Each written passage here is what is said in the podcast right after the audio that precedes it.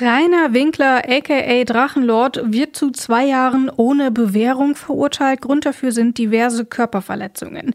Diesen Körperverletzungen ist aber eine lange Fehde mit seinen Hatern vorausgegangen. Immer wieder provozieren sie ihn online sowie offline, demütigen ihn oder greifen sogar sein Haus an. Wir wollen uns deswegen das Urteil, den Prozess und auch die Fehde allgemein noch mal ein bisschen genauer anschauen und gucken, ob das alles gerecht ist, was hier passiert. Mein Name ist Rabea Schlotz. Hi. Ist das gerecht? Der Podcast über aktuelle Urteile und Grundsatzfragen der Rechtsprechung mit Achim Dörfer. Und bei mir ist natürlich auch wieder Rechtsanwalt Achim Dörfer. Ich sage Hallo Achim und Grüße nach Göttingen. Hallo Rabea und Grüße nach Leipzig.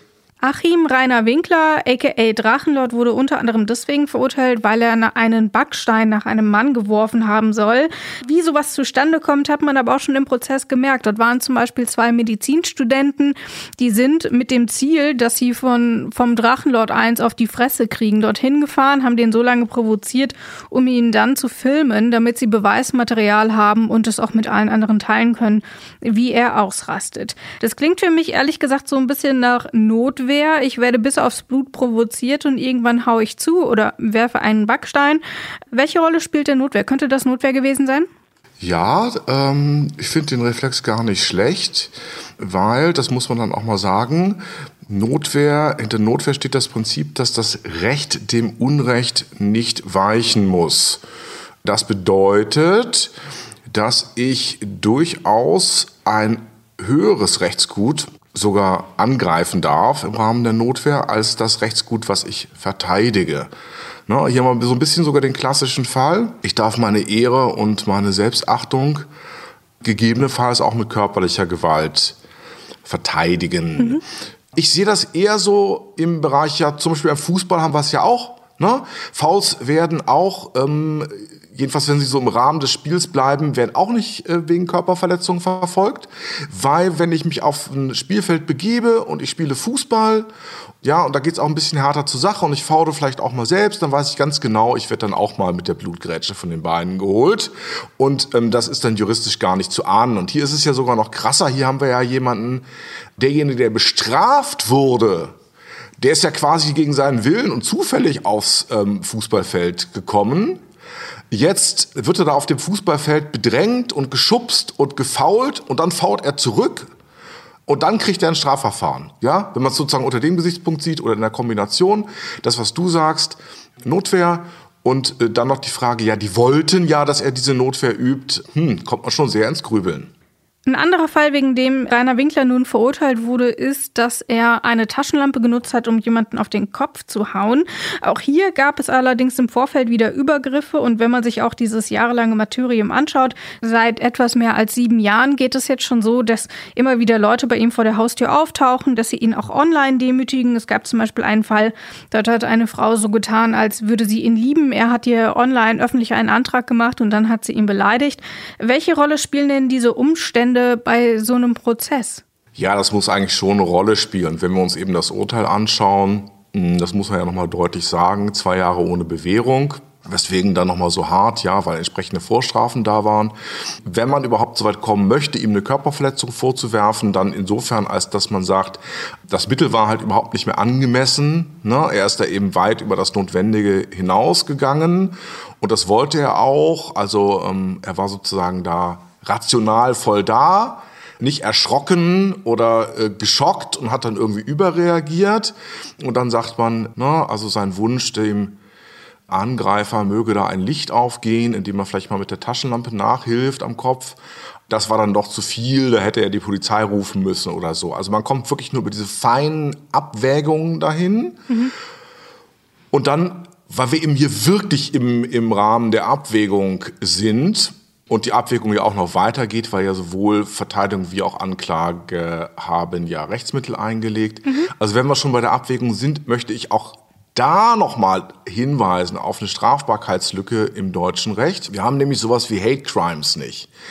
Wir haben das so ein bisschen verschärfend äh, an der einen oder anderen Stelle, wenn es da um Rasse und so geht, aber mhm. es ist nicht so deutlich, wie wir das aus den USA kennen und vielleicht auch alle schon mal als Stichwort gehört haben. Und wir haben ja hier bei, den, bei dem Angriff, der erfolgt, ist das doch auch ein klassisches Hate Crime, weil man sich eben jemanden rausgesucht hat, der von seinem Äußeren her vielleicht auch schon als Mobbing-Opfer für diejenigen, die sich so ein Opfer suchen und den entsprechend äh, schlechten Charakter haben. Da sieht er auch schon so aus wie jemand, mit dem man vielleicht mal sowas machen möchte.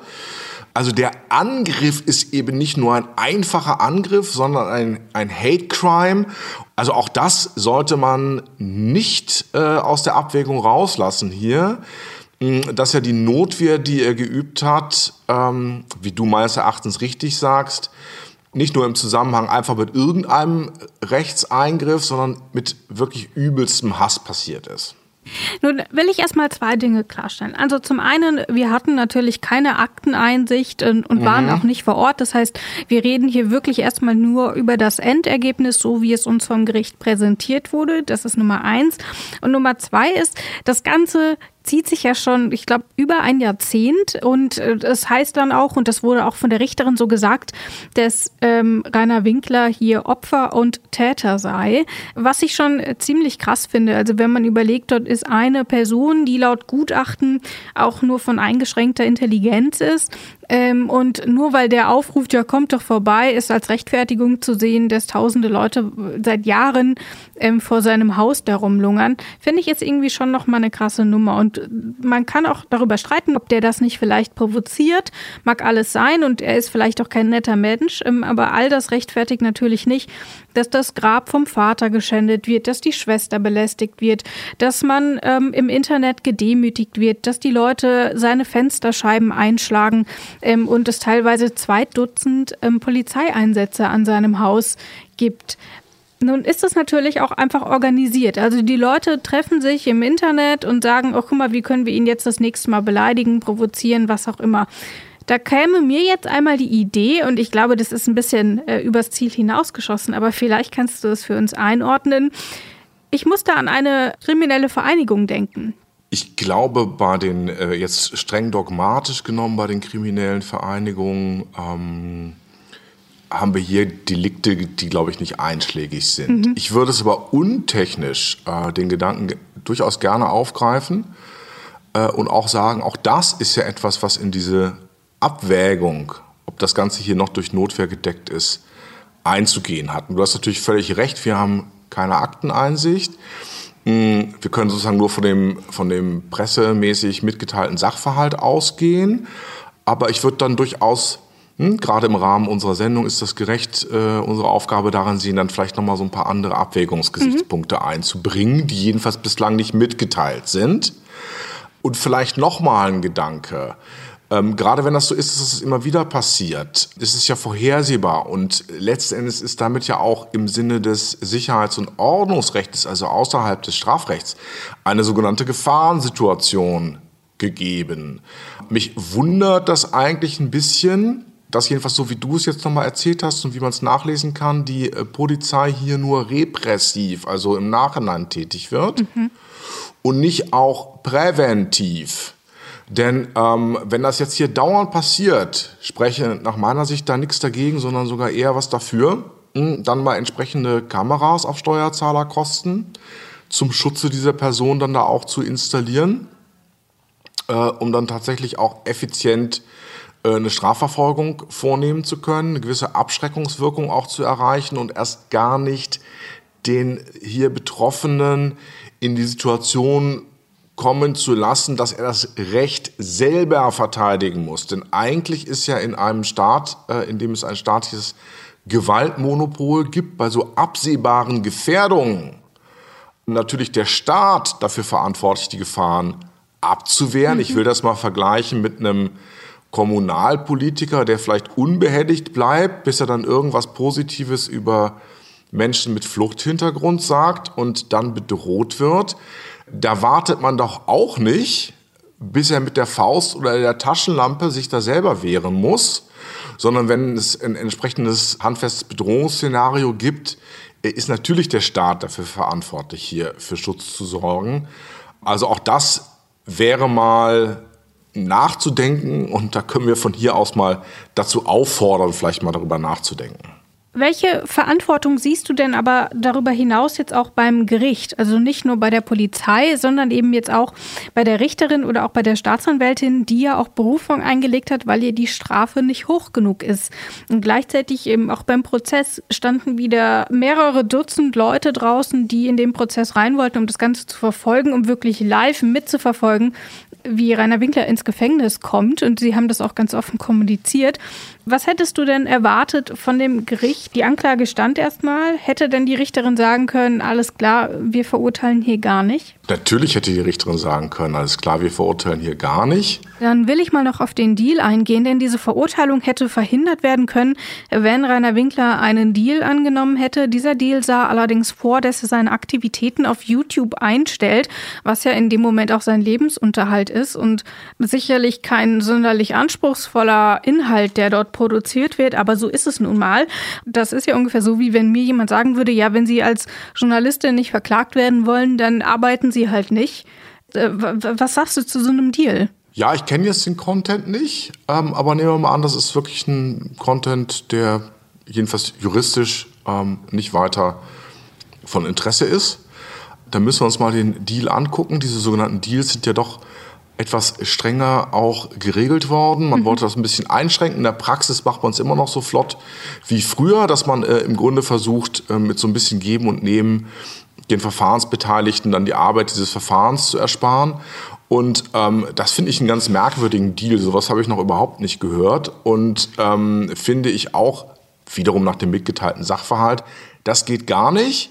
Nämlich genau nach dem Grundsatz, den ich schon nannte, Recht muss Unrecht nicht weichen. Und entweder diese YouTube-Content ist illegal, dann soll das Gericht das direkt angehen, oder er ist legal, ja, dann ist das natürlich durch die Meinungsfreiheit geschützt. Dann darf er das auch und äh, da ist es dann wirklich eine Zumutung, quasi eine legale Tätigkeit einzustellen, um äh, hier in der Strafe zu entgehen. Und da kann ich das sehr gut verstehen, dass ich vermute mal eben tatsächlich die Verteidigung dann wohl gesagt haben wird, auf den Deal gehen wir nicht ein.